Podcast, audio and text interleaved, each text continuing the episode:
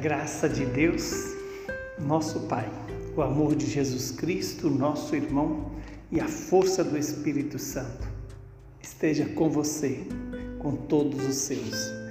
O evangelho de hoje é Mateus capítulo 8, versículos de 28 a 34. Naquele tempo, quando Jesus chegou à outra margem do lago, na região dos Gadarenos, vieram ao seu encontro dois homens possuídos pelo demônio, saindo dos túmulos.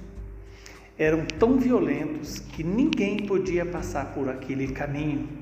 Eles então gritaram: Que tens a ver conosco, filho de Deus? Tu vieste aqui para nos atormentar antes do tempo?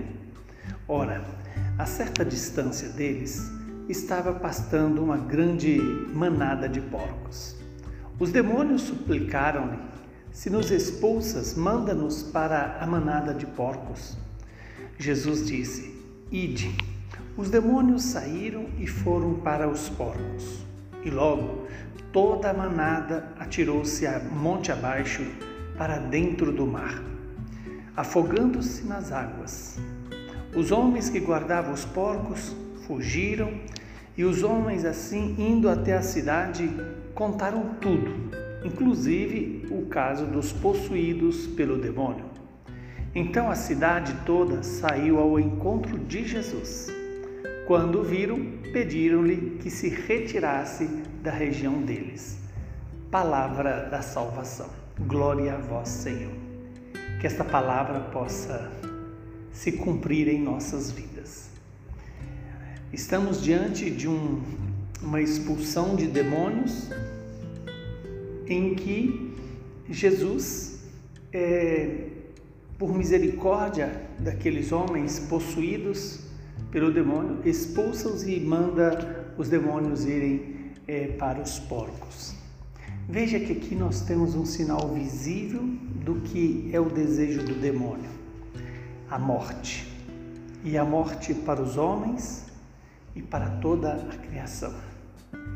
Jesus com a sua autoridade, também tem o poder de expulsar de mim e de você tudo aquilo que nos afasta de Deus.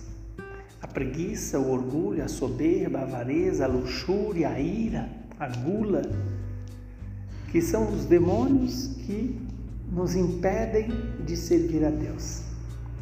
Que Deus nos conceda essa graça de nos ver livres para poder reconhecer e viver na obediência a Deus. Reconhecer a autoridade de Deus e obedecer este mesmo Deus. É interessante que aquelas pessoas daquela região foram incomodadas por Jesus ter é, mandado os demônios para os porcos. Certamente a fonte de renda de muitas daquelas pessoas. E aqui se cumpre também: não se pode servir a Deus e ao dinheiro. Não se pode servir a Deus e aos demônios deste mundo. É necessário servir primeiramente a Deus e não ao inimigo.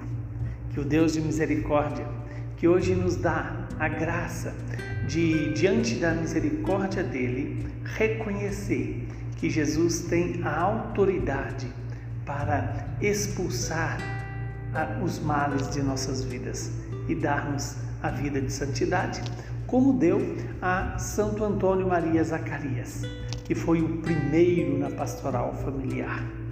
A pastoral que nos deve é, é colocar no cuidado diário com os filhos de Deus, para que o inimigo não domine aqueles que são de Deus.